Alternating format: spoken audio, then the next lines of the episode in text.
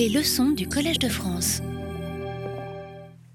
Bon, donc, euh, bonjour à tous. On va commencer euh, aujourd'hui euh, en rappelant un, certain nombre d'idées qu'on avait traitées la semaine dernière. Vous vous rappelez que la semaine dernière, on avait commencé avec des considérations plutôt larges, avec une réflexion sur des, des, des, écrits à partir du début du XXe siècle, notamment en passant en revue un certain nombre d'idées, euh, par exemple de, Georg Simmel, et, puis leur utilisation ou des débats qui ont été euh, développés par des médiévistes comme euh, Aaron Gurevich, mais on a aussi vu donc un autre type de développement, d'ailleurs qui reste pour moi assez central, c'est-à-dire cette petite réflexion qui a été livrée par Marcel Mauss dans une conférence qu'il a donnée à Londres en 1938 portant sur euh, euh, comment en fait ce genre de document qui parle d'un moi ou un égo-document si vous voulez,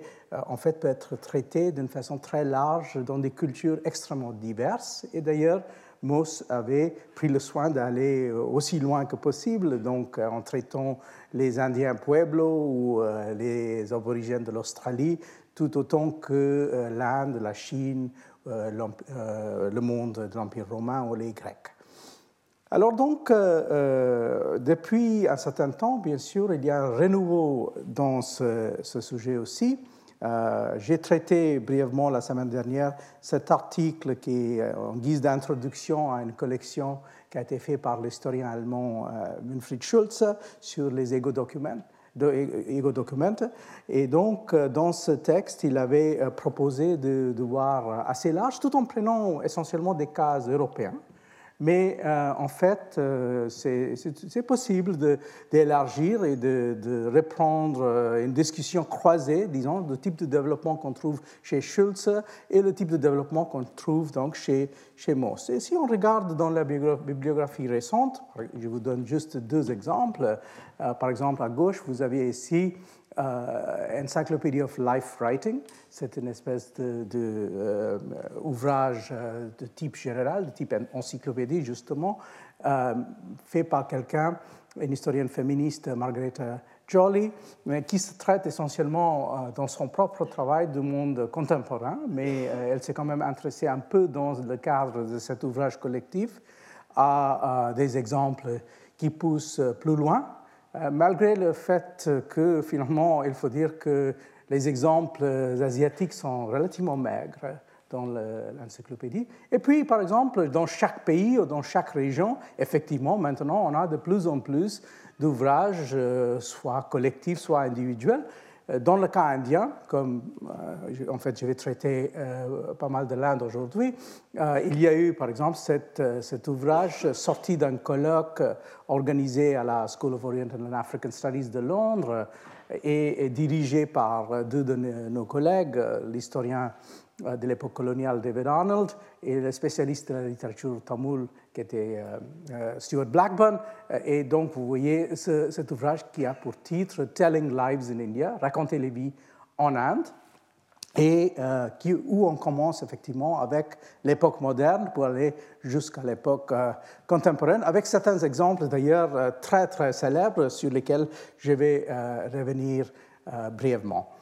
Alors, euh, donc vers la fin euh, euh, du cours de la semaine dernière, on avait passé à traiter un cas particulier, qui était un cas portugais, qui, dans la littérature portugaise, est resté célèbre. On dit que pour l'époque moderne, il y a probablement deux ou trois textes portugais qui sont connu vraiment euh, en dehors du Portugal. Malheureusement, la littérature portugaise n'a pas forcément retenu l'attention même euh, du monde intellectuel européen, euh, mais donc tout le monde connaît les Lusiades de Camões. Et puis les deux autres textes, il y a un texte religieux qui est Trabalhos de Jésus, du frère Thomé de Jésus, qui a été donc prisonnier au Maroc euh, dans les années 1570-1580. Et ça, c'est un texte qui a été traduit maintes fois en anglais, en français et ainsi de suite. Et finalement, on a ce texte-là, la euh, euh, Pérégrination de, de Phénomène de Spinto, texte qui a été probablement rédigé à la fin des années 1560, début des années 1570. mais à la mort de son auteur, reste donc confidentiel. On dit toujours, parce qu'on a le goût de la conspiration dans le monde portugais, donc on dit toujours que c'est parce qu'il disait tellement de, il était tellement mauvaise langue et il y avait tellement de choses scandaleuses que c'était donc euh, délibérément supprimé par certaines familles euh, euh, puissantes au Portugal. Mais en tout cas, c'est sorti finalement, 30 ans après la mort de l'auteur, en 1614, et c'est devenu un best-seller. Traduit en plusieurs langues, mais avec un statut toujours très débattu, parce qu'on n'a pas su si c'était de la fiction ou si c'était vraiment un récit euh, donc ethnographique ou autobiographique. Il, a gagné la réputation très vite, déjà au XVIIe siècle, d'être, comme on l'a dit maintes fois, le plus grand monteur euh, du monde. Hein. Euh, et on avait donc ces, espèces de, jeux de mots, ces blagues portant sur son propre nom, Fernand Mendes Pinto, qui donne donc euh, on peut mentir et Mendes, euh, comme ces, deux mots sont assez proches l'un de l'autre. Euh, et donc, on a, on, a, on a, vu qu'il y avait quand même pas mal de débats autour de ça. depuis un certain temps, on se rend compte qu'il y a tout de même des façons de contrôler son texte. Et ça, c'est parce qu'il y a d'autres documents euh, en dehors de son texte, euh, soit écrit par lui, soit écrit sur lui, et donc on peut en fait faire un jeu de va-et-vient entre son propre texte et ses autres documents. Et voilà donc euh, un certain nombre de ces documents qui ont été même publiés de son vivant. Hmm, donc, comme je vous ai, je vous ai dit la semaine dernière, il est passé brièvement par la Société de Jésus. Il a été jésuite pendant à peu près deux ans. Il est sorti comme c'est souvent le cas dans sa vie, d'une façon scandaleuse. Mais euh, le temps qu'il était dans la société, il était donc euh, parmi les gens qui ont écrit des lettres, qui ont été publiées dans ces espèces de pamphlets. Hein. Donc, vous voyez ici à, gauche, copia de unas cartas del Padre Mestre Francisco, ça c'est François Xavier. Hein. Et, euh, et l'autre qui est, qui est Padre Mestre Gaspar et autres padres, padres de la Compagnie de Jésus. Et donc, on a euh, ici une traduction en castillan du portugais. De la même façon, on a euh, l'autre texte qui est publié à Coimbra en 1562. Et dans ces textes-là, euh, on a justement des lettres, quelques lettres, pas, très, pas beaucoup, de Fernand Mendes Pinto parlant de lui. Par exemple, il y a une lettre même de François Xavier dans laquelle il parle de lui comme quelqu'un qui était un marchand très riche et qui a donné pas mal d'argent aux jésuites pour construire des églises, par exemple au Japon. Et euh, d'ailleurs, euh, à part ces, deux euh, ou trois petits opuscules publiés, on a aussi, par exemple, quelques documents. voilà une des lettres manuscrites de Fernand Mendes Pinto euh, dans lequel euh, il parle d'un certain nombre de choses euh, portant sur juste toujours ses rapports avec les jésuites. Et c'est intéressant de reprendre ces textes-là, comparer, parce que souvent, en fait, on retrouve textuellement des passages de ces lettres dans son récit. donc, on, voit qu'il a en fait puisé dans des choses qu'il avait écrites avant pour, pour refaire ce, ce texte, même s'il a il a bien sûr euh, reconstruit l'ensemble, ou d'ailleurs il y a aussi l'autre problème, c'est-à-dire il, est fort possible qu'après sa mort, quelqu'un d'autre a retravaillé l'ensemble euh, pour faire euh, de, ce texte quelque chose de plus lisible, plus, plus aventureux, plus picaresque. En effet, et d'ailleurs, ça c'est quelque chose qu'on a souvent dit, c'est-à-dire que vous voyez la coïncidence, la publication de Fernand de Pinto n'est pas très loin de la publication de Quichotte. Donc, euh, on peut parfois retrouver des échos entre les, deux textes. On voit qu'ils appartiennent plus ou moins au même type de monde. Et d'ailleurs, comme euh, Cervantes, lui aussi, a été euh, un participant dans l'Empire espagnol, notamment en Afrique du Nord, donc ça, c'est pas tout à fait improbable de faire une réflexion d'ensemble sur les deux. Alors donc, pour faire euh, maintenant un peu d'égoïstoire pour moi-même, euh, comment est-ce que je suis venu à traiter ce sujet-là? En fait, ce n'était pas en passant par les, Portugais, ça, aurait pu être le cas. Mais en fait, euh, mon propre intérêt pour ce sujet venait d'un point de vue totalement différent. Ça venait en fait des discussions que j'ai eues à partir des années 80 avec des spécialistes de l'Empire ottoman. Donc, on avait eu des, colloques à l'époque d'histoire comparée entre l'Empire moghol, l'Empire ottoman et les autres empires asiatiques.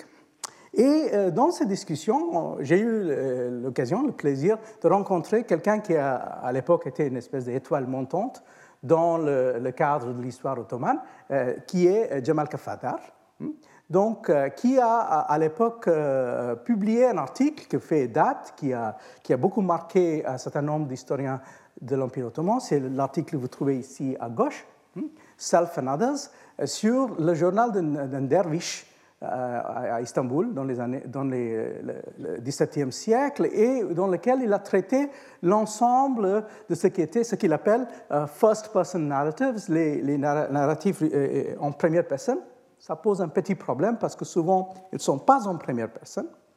Ce sont des égo-documents, mais il y a un petit problème là. Mais de toute manière, il a donc fait dans cet article une, espèce de, vue d'ensemble de tous ces textes.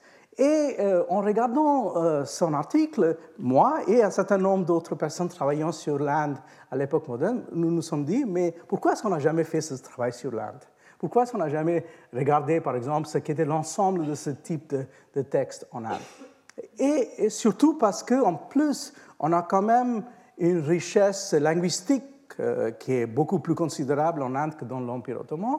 Lui, il a regardé effectivement que des textes en turc ottoman et en arabe.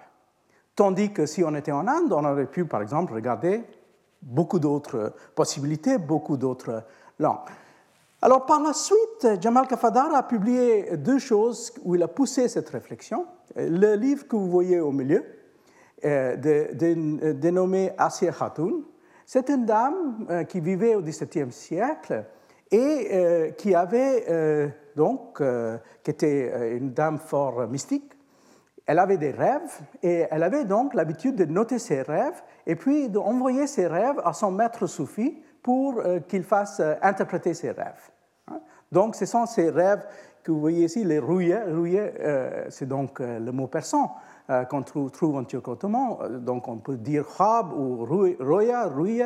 Et donc, ce sont les lettres, les mektoub, hein, des lettres qu'elle a écrites en racontant ses rêves. Donc, il fait une édition de ce, ce, texte qui est une espèce de document, donc un égo-document, portant sur cette euh, dame du XVIIe siècle, euh, qui est, qui est un, document assez, euh, assez, précieux. Puis, il a aussi publié cet autre recueil d'articles avec un titre un peu, un peu énigmatique. ça se traduit de, comme quelque chose comme Qui est là-bas quand nous sommes ici? C'est un peu la traduction du titre. Euh, mais de toute façon, dans lequel il traite de pas mal de documents de ce type-là, écrits par des personnes très différentes, euh, euh, des janissaires, des, des derviches et, aussi des marchands, et, et, ainsi de suite. Certains de ces documents sont d'ailleurs assez, assez connus. Il y a même eu des traductions partielles pour un certain nombre en français, notamment dans la série de, Senbad d'Actes Sud. Là, vous voyez une partie du texte qui est probablement le texte de l'égo-document ottoman le plus célèbre de tous. Et ça, c'est le Seyahetname, le, le récit de voyage en fait, mais c'est beaucoup plus qu'un récit de voyage, de Evliya Chelebi, qui a vécu au XVIIe siècle, qui a fait euh, donc des voyages euh, à l'intérieur de, l'Empire ottoman, mais puis aussi, euh, par exemple, en Europe. là encore, il y a toute une discussion possible sur le fait qu'il a probablement inventé un certain nombre de ces voyages. Hmm, il dit qu'il a été très loin en Europe occidentale, ce qui semble peu probable. Euh, mais, euh, par exemple, ces voyages dans les Balkans, ces voyages, euh, par exemple, il a une belle description sur les, donc en fait la Danube et, en fait comment ça fonctionne et aussi sur le Nil. Il, il, est très fasciné par les rivières. Hmm. Voilà, donc ça c'est un texte. Si vous avez ici juste une partie traduite par Farouk Belici, donc euh, qui est juste une partie portant sur, sur un certain nombre de batailles. Et puis, vous aviez cet autre texte qui est aussi relativement connu, euh, qui est le texte de Osman Aga, qui est un récit de captivité. Donc, il a été, c'est un soldat qui a été donc prisonnier chez les, chez les Habsbourg de l'Europe centrale, et donc il a écrit euh, il y a un certain nombre de textes de ce genre, mais euh, euh, celui de, de, est probablement le plus connu. Donc, vous aviez ici ce, genre de, de, texte. Bien sûr, on est dans le monde ottoman, donc il ne s'agit pas de textes publiés. On n'a pas, sauf quelques exceptions très très rares, on n'a pas de textes imprimés juste au XVIIIe siècle. Hmm? Euh, et euh, bien sûr, ça s'inscrit dans un cadre beaucoup plus large, dans une collection beaucoup plus vaste. Je vais juste vous donner la petite réflexion de, de, de Kafadar sur euh, ce texte qui a été le centre de son article. C'est le texte du journal de Dervish. Hmm? C'est un texte qui s'appelle Sohabat Name et euh, c'est un texte très curieux, c'est vraiment la vie quotidienne. Donc, par exemple, il dit qu'un des textes, un des incidents ou, des, éléments qui viennent sans cesse, c'est euh, comment il va chez souvent c'est un barbier pour être rasé. Et le barbier s'appelle velours. Hein, parce qu'apparemment c'est un, barbier très doué. et alors, donc, on a ce genre de choses. C'est un texte qui fait 418 folios. Hein. Euh, et alors là, euh, vous voyez tout de suite euh, la question de la première personne. Il ne parle pas en utilisant la première personne grammaticale. Donc en fait, il parle en troisième personne. C'est toujours ce fakir. Hmm? Donc, c'est, cette euh, humble personne, c'est plutôt ça. Et, donc, de la, de la, euh, même façon, il ne parle jamais de sa maison, il, dit toujours ce lieu de souffrance. Hmm? Euh, et ainsi de suite. Mais finalement, on peut identifier qui il est. et c'est quelqu'un qui s'appelle Sayyid Hassan. donc, c'est un derviche qui est descendu d'une famille qui est donc très liée avec cet endroit-là. là, vous voyez, c'est Ayyub Sultan. c'est ce qu'on dit que c'est l'endroit où était enterré un des, compagnons du prophète, c'est-à-dire Ayoub, Ayoub Ansari, mais en fait, on sait que c'est probablement une fiction, euh, parce qu'il n'y a vraiment pas de preuve de ça euh, dans les premiers siècles de l'islam, et on a retrouvé, entre guillemets, euh, les restes de son, corps beaucoup plus tard, par le biais des rêves des gens et ainsi de suite. Mais de toute façon, il est lié avec... avec c'est un endroit qui, est vraiment au bout de la Corne d'Or à Istanbul, et, et donc lui, il est lié avec une famille qui a été parmi les gens qui géraient cette institution, et il a aussi donc euh, des liens avec euh, des ordres soufis.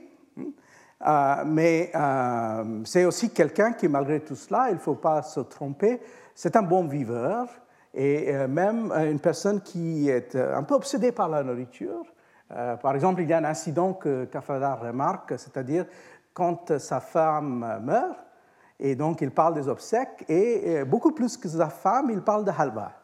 Hein, de, combien de, de, halva, des variétés il en avait à ses, obsèques, etc. Donc euh, on voit que c'est quelqu'un qui a quand même un, point de vue un peu particulier euh, quand il regarde, il regarde le monde. Alors donc pour donner un, cadre général à ce genre de texte, euh, en fait, Kafadar a recouru à des textes plus connus. Donc, ce qu'il a fait, c'est Bon, c'est une stratégie qu'on connaît, que quand on, a besoin de publier une revue comme il a, dans une revue comme il a fait, euh, il faut donc euh, attirer le lecteur en mettant ce qui n'est pas familier par rapport à ce qui est beaucoup plus familier. Donc, en fait, ce qu'il a fait, effectivement, c'est de faire valoriser en quelque sorte ces textes ottomans en prenant comme point de départ et comme cadre de référence quelque chose qui est probablement un des textes les plus connus du genre. Et là voilà, c'est ce texte-là. C'est le texte de Samuel Pepys, le grand, euh, celui qui, a tenu ce journal pendant 9 ans, 10 ans à Londres. Euh, c'est probablement dans le monde anglophone au moins. Euh, bon, bien sûr, il y a une traduction française, comme vous voyez ici, mais dans le monde anglophone, pour l'époque moderne, je dirais que c'est probablement le journal le plus connu de tous. Donc, euh, euh, c'est un texte qui, qui euh, dure à peu près 9 ans, 10 ans. Ça s'arrête bizarrement parce qu'on sait que Pepys a vécu jusqu'au début du XVIIIe siècle. Et c'était qui? Alors Pepys était un, homme politique. Il a donc survécu pendant plusieurs régimes. Hein. Là, on est, si vous voyez, dans les années 1670, on est juste après Cromwell, c'est la restauration de Charles II. Et c'est quelqu'un qui est assez bien vu à l'époque de Charles II. Il va donc euh, grimper, finalement devenir haut fonctionnaire. Et euh, donc, il va survivre Jacques II, il va survivre la, Révolution glorieuse, et, et, à chaque fois, bon, il, passe, il a trois séjours en prison. Donc c'est aussi parfois un peu, un peu délicat d'être fonctionnaire à l'époque, mais malgré ça, il, va arriver quand même à faire euh, un certain nombre de choses. Et ce journal est très particulier parce que, euh, à la fois, c'est un journal politique, c'est un journal confidentiel qu'il n'a jamais voulu publier. En fait, ça a été publié plutôt euh, au 19e siècle dans une première version à partir d'un manuscrit qui se trouve à Oxford, si je ne me trompe pas. Euh, et puis, en fait, l'édition complète euh, a été faite dans les années 1970-80 en 10 volumes. Et euh, dans, ce, journal aussi, il raconte pas mal de choses. c'est écrit dans une espèce de code. Donc, en fait, il faut aussi déchiffrer le journal. il, y a des choses, par exemple, les rapports qu'il avait avec un certain nombre d'amis de sa femme, et comment en fait euh, il a été pris en flagrant délit par sa femme. Euh, et donc il y a aussi ces aspects un peu curieux et délicats de sa vie privée qui vont paraître dans ce, dans ce texte-là. mais il y a aussi des choses assez, assez curieuses, c'est-à-dire il, il, utilise... il utilise encore une fois des mots parfois codés mais peu discrets. Par exemple, au lieu de parler de sa femme, il dit toujours mujer. Hein, en espagnol, mais dans le texte en anglais. Hein.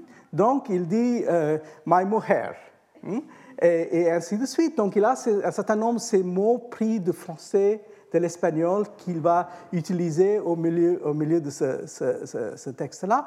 Euh, mais euh, alors, comme c'est un texte qui est, qui est utilisé, qui est cité, c'est probablement parmi les textes les plus cités pour l'anglais du XVIIe siècle. Hmm? Donc, toute personne qui travaille sur le théâtre en Angleterre, sur la vie euh, politique, par exemple, sur la grande incendie de Londres. Donc, ça, c'est considéré comme un des grands euh, témoignages sur ce, genre d'événement euh, public. Donc, c'est par rapport à ça que, que, que Cafadar a voulu, en fait, définir son corpus. Mais c'est intéressant de voir que depuis un certain temps, euh, les spécialistes de l'Angleterre commencent à nous dire que euh, euh, la façon dont on a traité le texte de Pepys est, très insatisfaisant. Donc, vous voyez, ça, c'est un article relativement récent. Ah, pardon, en fait, ça a été découvert à Cambridge et pas à Oxford. Donc, il, dit, ça, c'est un, article de Mark Dawson dans l'English Historical Review, dans lequel il dit on cite ce texte, mais on n'a jamais pensé vraiment à des choses de base, comme, par exemple, pourquoi est-ce qu'il a commencé à l'écrire? Pourquoi il a, cessé de l'écrire? Hmm? euh, Quelle était la fonction de ce texte? Est-ce que c'était vraiment censé être un texte secret?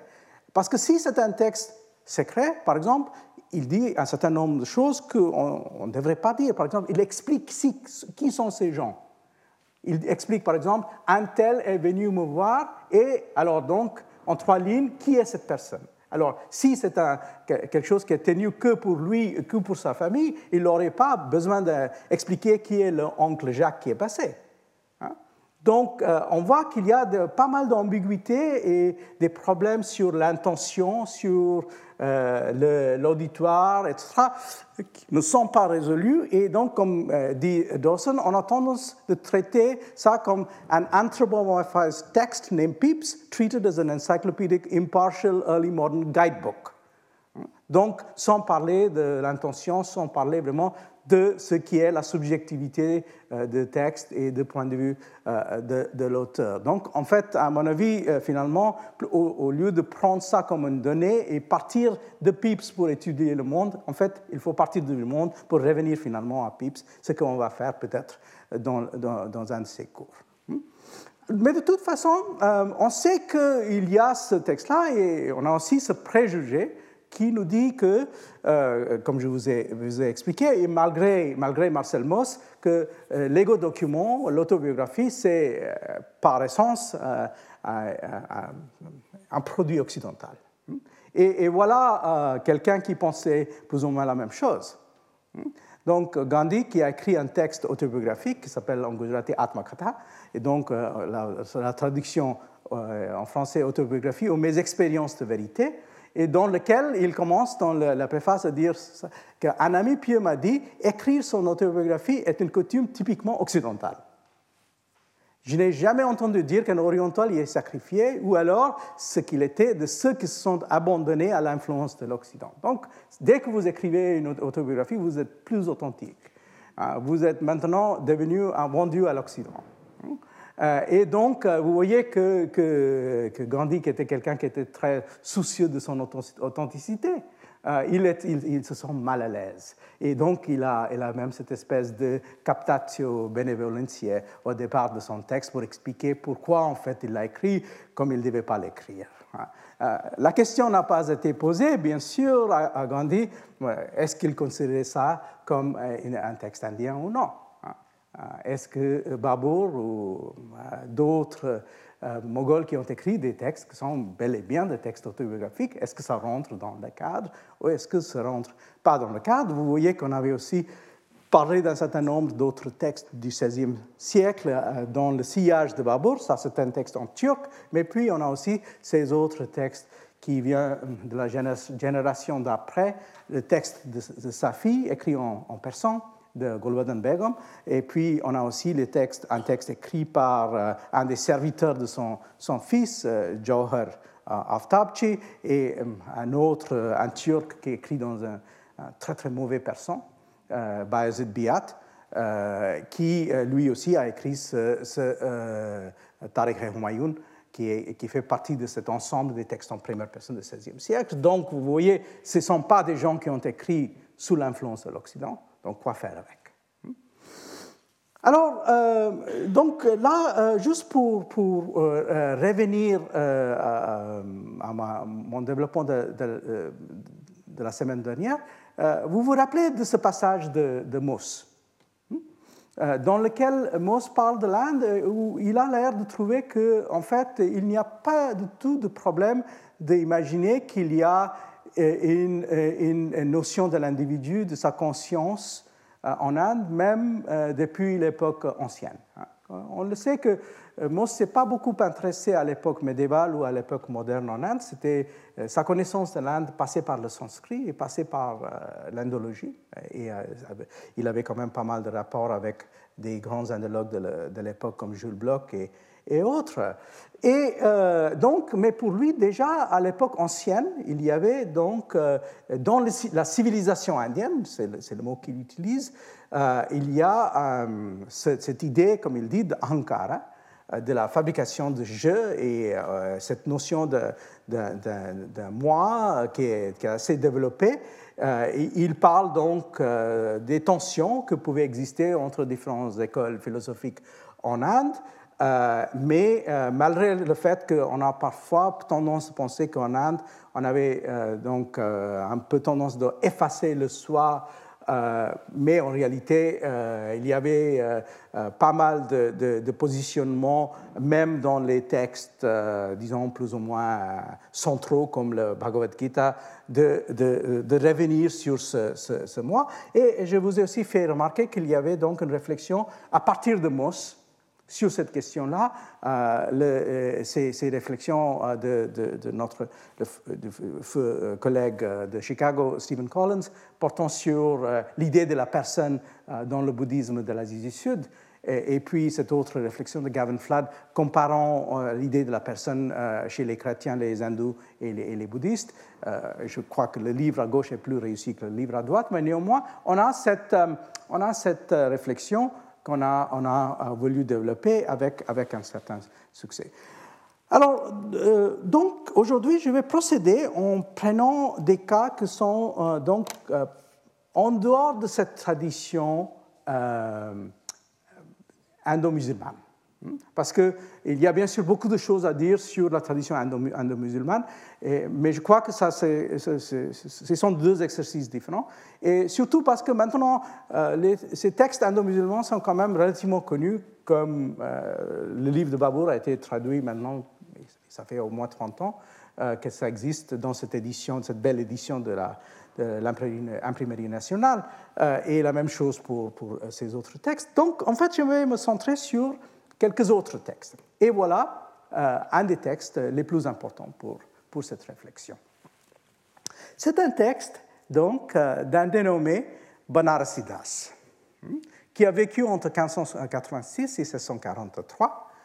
Euh, ce texte a été connu depuis très longtemps par les spécialistes de la littérature hindi, car il s'agit d'un texte en hindi et plus particulièrement dans la version de, hindi qui s'appelle normalement euh, Braj, Bhasha, hein, qui est euh, un hindi dialectal. Euh, il n'y avait pas de traduction en langue occidentale pendant très longtemps, euh, mais finalement, il y a cette traduction à droite qui a été publiée en Inde par quelqu'un, un grand savant, musicologue d'abord, puis il s'est intéressé aussi à, un certain nombre d'aspects de l'histoire culturelle, Mukund Lak, et, il a publié ce texte euh, en, utilisant donc euh, cette traduction, euh, Half a Tale. et cette première traduction en anglais vraiment fait date et c'est extrêmement important, même si il a été assez libre dans sa façon de traduire. Et il a aussi fait quelque chose, c'est-à-dire il a mis ça dans un langage extrêmement moderne qui nous parle, donc qui nous rend accessible le texte, mais euh, qui a aussi quelques problèmes. Par exemple, le problème de base, c'est que le texte de Banarsidas, euh, et là vous voyez une traduction en français qui est finalement parue assez récemment euh, par, les soins de, Jérôme Petit, publié aux, presses de Sorbonne Nouvelle. Alors, le problème, c'est que c'est un texte qui est écrit en poésie. Hmm?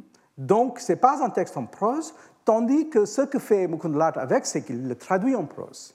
Donc, ça le rend plus comme un texte moderne, parce que vous vous imaginez mal quelqu'un en train d'écrire une autobiographie au XXe siècle qui, qui, ferait ça euh, en, poésie rimée. Hein. Euh, il, faut, il, faut avoir, il faut être Nabokov euh, ou Vikram Seth pour le faire. Hein.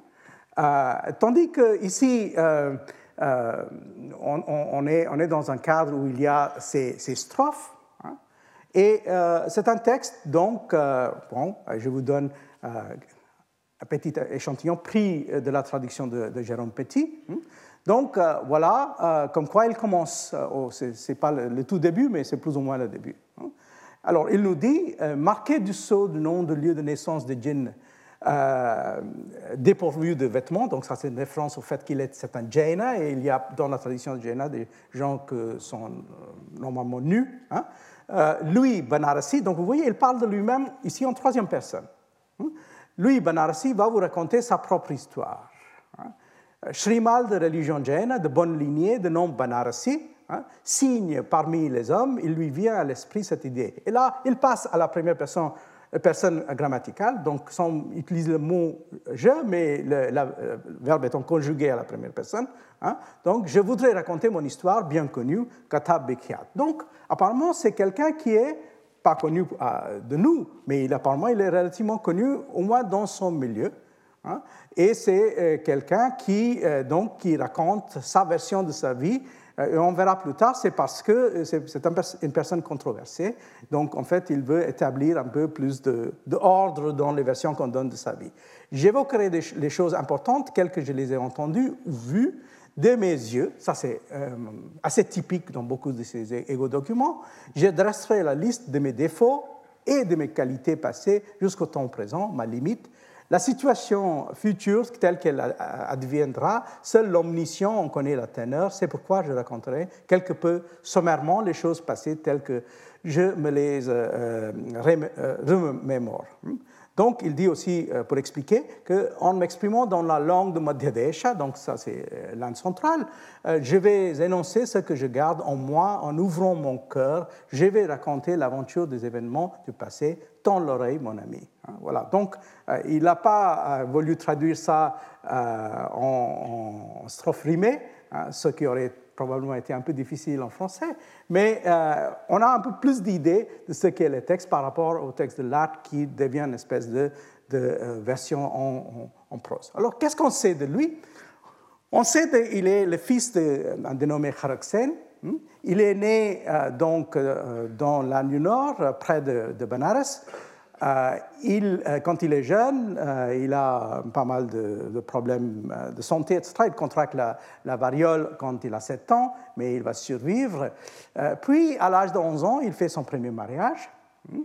Et donc, par la suite, l'année d'après, lui et les autres Jains de cet endroit où il, habite, qui est Jaunpur, ils ont eu des problèmes avec le gouverneur moghol.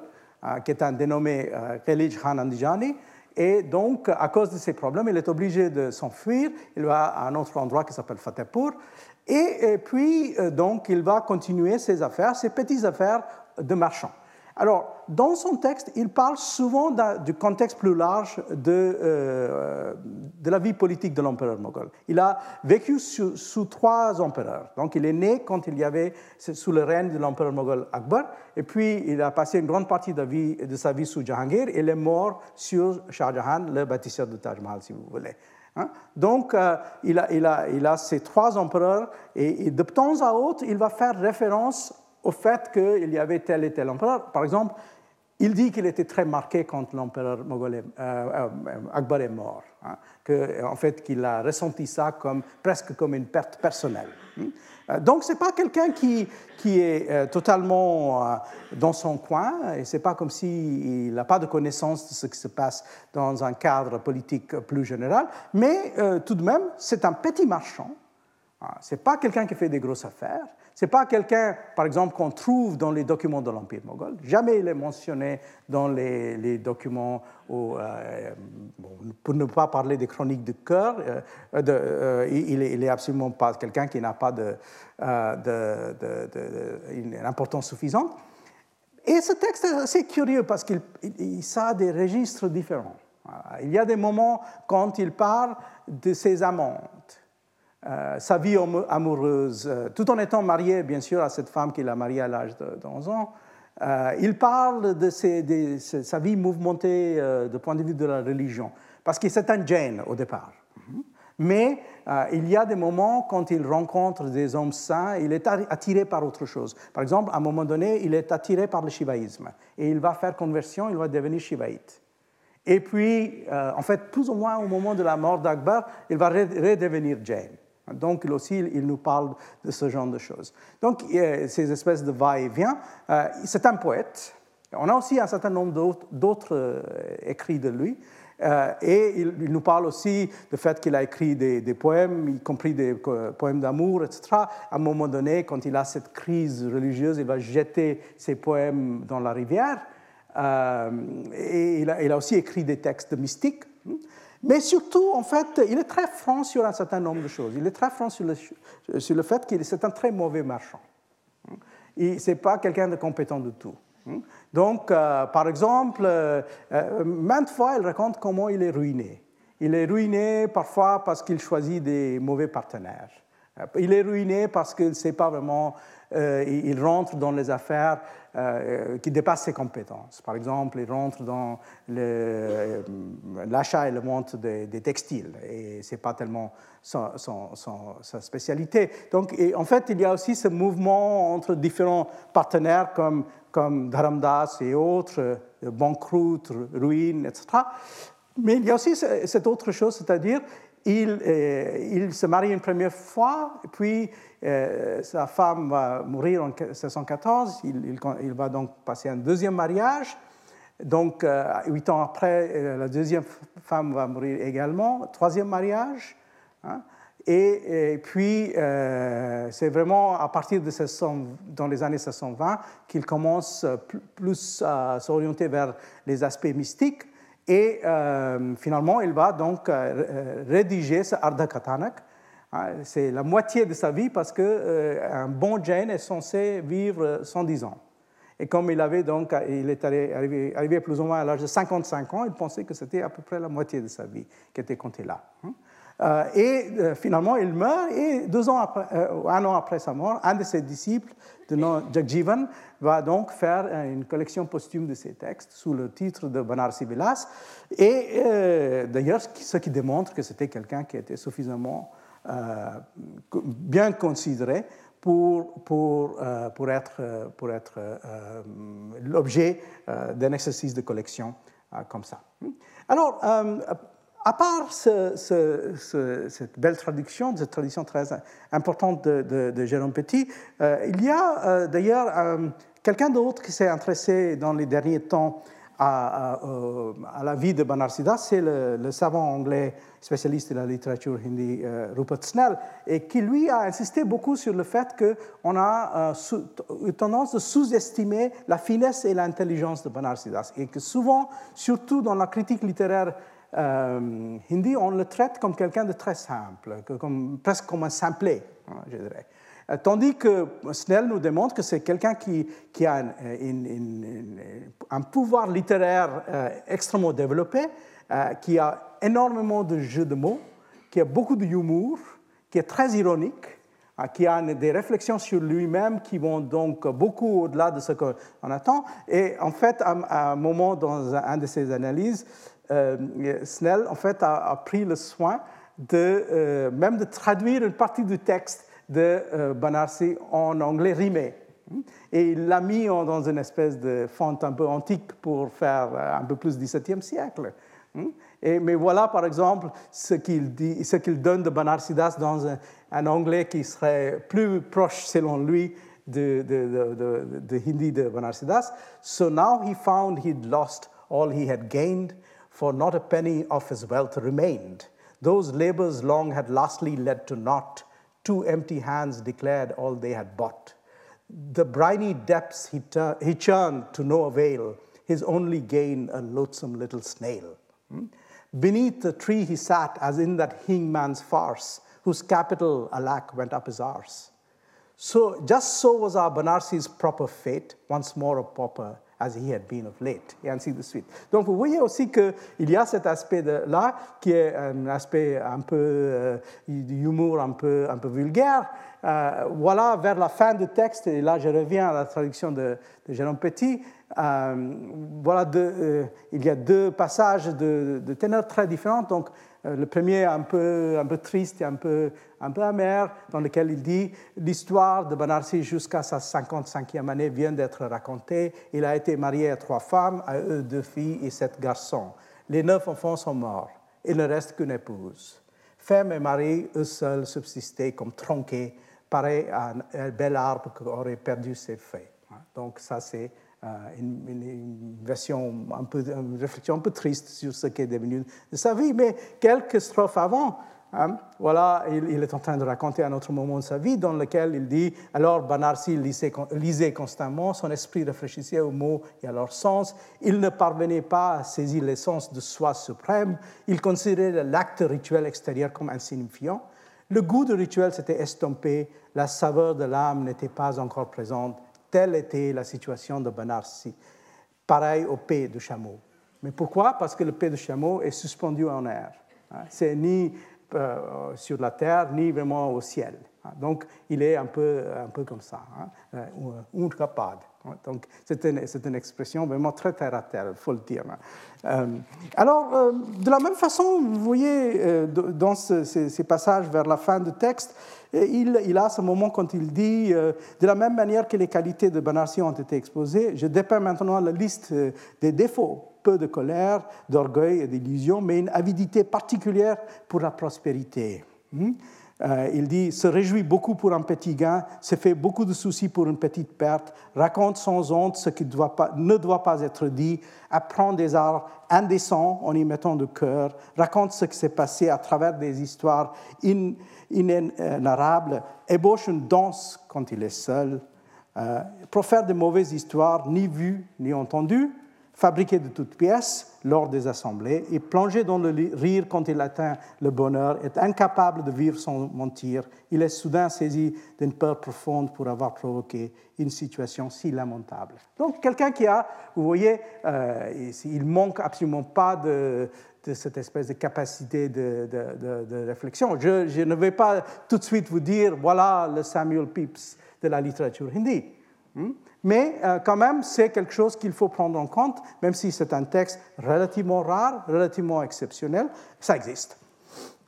Est-ce qu'il euh, y a d'autres textes de genre? Je euh, vais vous donner un autre exemple tout de même, hein, toujours du XVIIe siècle. Et ça, c'est un texte qui, a beaucoup moins d'humour, mais qui est aussi intéressant parce que c'est écrit par une femme.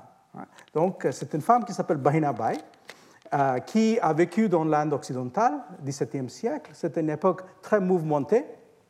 C'est l'époque de l'essor des Maraths, les conflits entre les Maraths et les, et les Moghols. Mais elle, elle parle absolument pas de tout ça.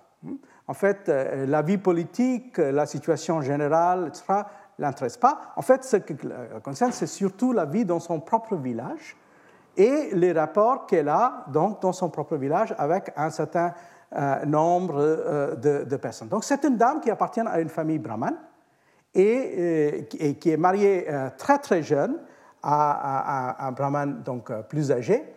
Et son, son, son mari, qui a 30 ans de plus qu'elle, elle est mariée quand elle a 3 ans ou 4 ans, et lui, il a 33 ans. Et alors, donc, le mari, il, est, il est astrologue de profession, et aussi, parfois, il travaille comme prêtres dans des temples. Les brahmanes qui travaillent comme des prêtres dans des temples sont normalement déconsidérés. Hein. donc, euh, des grands brahmanes ne font, jamais ça. Donc, euh, euh, il dit que son mari, c'est quelqu'un de très, qui est une espèce de brute, il n'a absolument pas de sympathie pour elle. Il, fait sa, sa vie travaillant avec les Védas, mais en fait, ce n'est pas du tout quelqu'un qui a une vie spirituelle ou des choses comme ça. Elle raconte pas mal de choses, toujours des conflits avec sa femme. Euh, entre la femme et le, mari, euh, le fait qu'en en fait, il, la maltraite, elle est battue par, par lui, elle le dit même ouvertement, et, finalement, donc, euh, elle va pas faire la rébellion, hein, parce que vous savez qu'il y a un certain nombre d'autres cas de ces espèces de femmes qu'on appelle de la tradition, ça c'est la tradition qu'on appelle de Varkari, mais on, plus, plus généralement c'est la tradition de la mystique, de ce qu'on appelle le bhakti en Inde. Et souvent, on a des cas de femmes qui vont donc euh, laisser tomber le mari et s'enfuir de la maison, comme c'est le cas de Mirabai ou autre. Mais dans son cas, elle, c'est une histoire très, très curieuse parce que finalement, elle, elle, elle, arrive à transformer le mari. Hein.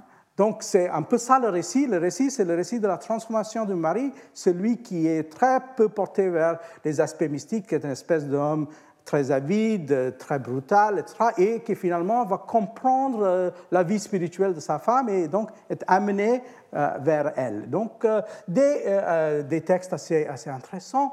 par exemple, il y a ce moment quand elle dit Les Védas disent fort et les Puranas crient qu'une femme ne vaut rien de bon. Je suis né avec un corps de femme, comment voulez-vous que j'arrive à mon but? L'on dit ces femmes sont stupides, égoïstes, séductrices et décevantes. Tout, lieu avec une femme, euh, tout lien avec une femme euh, euh, mène au mal. Mais Bahina dit, si le corps d'une femme est si nocif, comment dans ce monde puis-je arriver à mon but? Quel péché ai-je commis dans une vie antérieure quand on m'éloigne ainsi de Dieu? Mon corps est celui d'un homme, mais avec la forme d'une femme. Est-ce le fruit du péché sans nombre? Je n'ai pas le droit d'entendre le Veda et le Gayatri Mantra, qui est le, mantra le plus sacré, et la chasse gardée des brahmanes. Je ne peux même pas dire Om, elle n'a pas le droit de, dire Om, ni entendre les noms de mantra. Donc, vous voyez, c'est un, texte assez, intéressant de, plusieurs points de vue là. Ce n'est pas un récit, disons, aussi subtil que le texte de Banarsi, mais c'est quand même encore un, texte. Et je me demande si, on commence vraiment à creuser regarder un peu partout, là, euh, c'est un texte donc en marathi, tandis que l'autre texte que je vous ai cité, c'est Braj Bhasha. Et j'imagine qu'on va peut-être finalement arriver à établir un, corpus. Alors là, je vais passer à mentionner un certain nombre de rapports entre ces textes-là donc, et le vie euh, de l'Empire moghol. Hmm? Alors, l'Empire moghol, comme on le sait, a aussi cette tradition de, de, de récits autobiographiques. Euh, je vous ai parlé de, ces textes écrits par les empereurs, que je ne vais pas traiter aujourd'hui. Hein. Euh, et récemment, on a eu quand même quelques tentatives de prendre des textes moins connus, plus obscurs. Hein. Euh, je vous mentionne ces deux livres, ces deux livres intéressants. Le livre de quelqu'un qui a été, l'élève de, de, de, Muzaffar Alam à Chicago, Rajiv Kinra, qui a écrit un livre portant sur un personnage brahman qui s'appelle Chandarbhan, mais qui écrivait en persan. Un brahman qui était plus ou moins associé à la cour moghole, qui écrivait en persan, euh, et euh, donc il, essaie de nous démontrer comment, en fait, ce brahman a une, réflexion sur ce qui est euh, travailler tout en étant brahman pour les moghols. et, donc aussi ce qui est service, ce qui est loyauté et ainsi de suite. Ce sont des thèmes qui sont très importants pour lui. Euh, juste à titre d'exemple, il y a d'autres textes du, XVIIIe euh, siècle, le texte L'autobiographie d'un grand poète, euh, plein d'humour, avec en fait d'humour extrêmement obscène d'ailleurs, il faut le dire. Hein. ce qui est le Mir Takemir qui a écrit ce texte qui s'appelle Zekremir, euh, où il parle de, sa propre vie, de sa famille et euh, ses devoirs de, euh, de, poète. Donc on a, ce genre de choses. Et on peut d'ailleurs dresser une liste d'un certain nombre de ces textes méconnus, écrits par des gens extrêmement obscurs, hein, qui ne sont pas du tout ces gens glorieux comme, comme les empereurs ou, les gens, les ministres, des gens comme ça, ni même des hauts fonctionnaires, des, des, gens qui sont souvent connus que par le fait qu'ils ont écrit ces textes. Donc, euh, par exemple, ce texte qui s'appelle Baharistan et Ghaebi de, de Mizanathan, euh, début du XVIIe, ou le Fatiha Hebrea, je vais revenir brièvement sur ce texte de Shihabuddin Talish, euh, et aussi, des textes qui sont écrits par des hindous. Hmm? Des, des, hindous qui vont écrire des textes comme Chandrabhan en persan. Hmm? Et là, il y a la question qui se pose, et c'est une question intéressante de savoir si on peut euh, imaginez qu'il y a une relation entre ces textes en persan et les textes écrits en langue vernaculaire de l'Inde. Est-ce que, par exemple, euh, euh, quand on écrit un texte comme ça en persan, on a conscience de l'existence de ces autres textes, comme le texte de Banarsidas C'est difficile à prouver, mais il y a quand même parfois des, indications. Hein. Donc, je vous donne un exemple qui est le texte de Bhimsen. vous voyez, le Bhimsen qui est l'auteur de Nuskha et Delkosha, c'est un saxena. Euh, pour ceux d'entre vous qui connaissent, connaissent euh, euh, l'Inde, ça veut dire qu'il appartient à, un sous-caste de ce qu'on appelle les kayastes, hein, que c'est une, caste scribale, et donc c'est un saxena kayast de l'Inde centrale. Et, et, donc, voilà, c'est plus ou moins le début de son texte, hein, où il dit je, Bhimsen, fils de Raghunandan Das et neveu de Bhogandas ou Bhogandas, qui à l'époque d'Alamgir euh, Pacha Ghazi ait reçu le titre de, de et accédé au Divani, l'intendance. Hein. Et depuis mon enfance, était un ami des Bundela. Les Bundela sont, encore une fois, un sous-caste des Rajput. Hein. En particulier, j'ai accompagné Rao Dalpat Bundela. Hein. Et j'aurai l'occasion par la suite d'écrire sa générosité. Comme il s'avère que maintenant, je ne suis plus tellement occupé par les affaires de ce monde et je suis sans emploi particulier, j'avais pensé écrire ce qui était ma propre expérience, hein, Sarguzash y compris ce que j'ai vu et entendu. Vous voyez, c'est toujours cette phrase qui revient chez Banar Siddhas et hein, Vadide euh, au hein. Depuis le temps que je suis devenu conscient sans euphémisme ni exagération. Par ces moyens, je me suis occupé. Donc, il y a cette espèce de petit euh, euh, verset. Ma propre expérience, ni plus ni moins, est manifeste par la plume et l'encre sur le visage de ce papier. Quand il est lu, l'ouverture du cœur sera manifeste. Ainsi, l'omniscient scribe du ciel a nommé l'œuvre d'Ilkusha, ce qui attire le cœur. Et il continue dans un autre passage que je trouve fort euh, intéressant. Maintenant, quelques mots sur ma propre personne. Hein? Euh, euh? Quand j'avais deux ans, hmm? quand j'avais deux ans, je parlais des circonstances de ma mort, Halat Maran, dans une vie antérieure. Et il y avait la confirmation en termes concrets de cette chose. Donc, c'est-à-dire, il avait un souvenir de ce qu'était sa vie antérieure et comment, en fait, il a eu euh, une espèce de mort infortunée. Puis, quand j'avais trois ans, j'ai rapidement oublié tout ça. Aussi, mon père, très inquiet, a essayé par tous les moyens de me faire oublier parce qu'il trouvait que c'était peu auspicieux d'avoir ces espèces de souvenirs vagues de son, sa, vie antérieure et des choses mauvaises qui se sont passées. J'ai passé sept ans de mon enfance à Burhanpur, puis sept ans dans la ville auspicieuse d'Aurangabad, où j'ai appris à lire et à écrire, et j'ai eu connaissance des règles de comportement dans la compagnie de mes aïeux. Mir Abdul Mahmoud, qui avait le rang officiel de 500, ça c'est dans le système officiel des Moghols, hein, euh, et qui était le daroga de l'arsenal de Topkhane, hein, travaillaient ensemble avec mon honorable père et ils étaient comme des frères. Il s'occupait de moi euh, encore plus que ses propres enfants. Qu'il s'agisse de mon éducation, euh, de la formation au tir à, l'arc, de l'usage des fusils, Barkandazi, hein, il m'a préparé d'une façon méticuleuse. J'ai beaucoup bénéficié grâce à cet homme. Donc, c'est aussi apparemment dans cette espèce de milieu euh, moghol assez typique. on est comme lui hindou, on est caste, mais celui qui est votre plus ou moins euh, euh, maître, celui qui, va vous former directement, c'est un musulman, ami de, ami de votre père. Dans ce, milieu, ça, ça, se fait.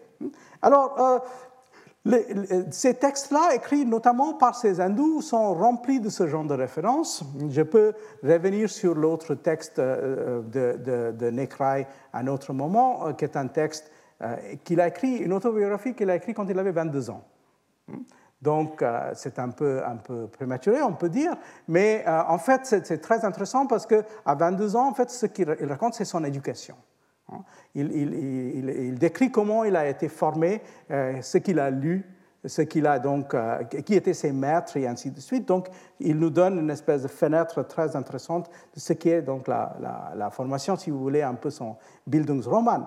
Euh, dans, un, dans, un, certain point de vue. Euh, et euh, ces textes-là sont assez extraordinaires, beaucoup plus intéressants parfois que les textes écrits par les musulmans travaillant pour l'Empire moghol. Ici, par exemple, le texte de Shehabuddin Talish, musulman travaillant pour l'Empire moghol dans sa frontière orientale.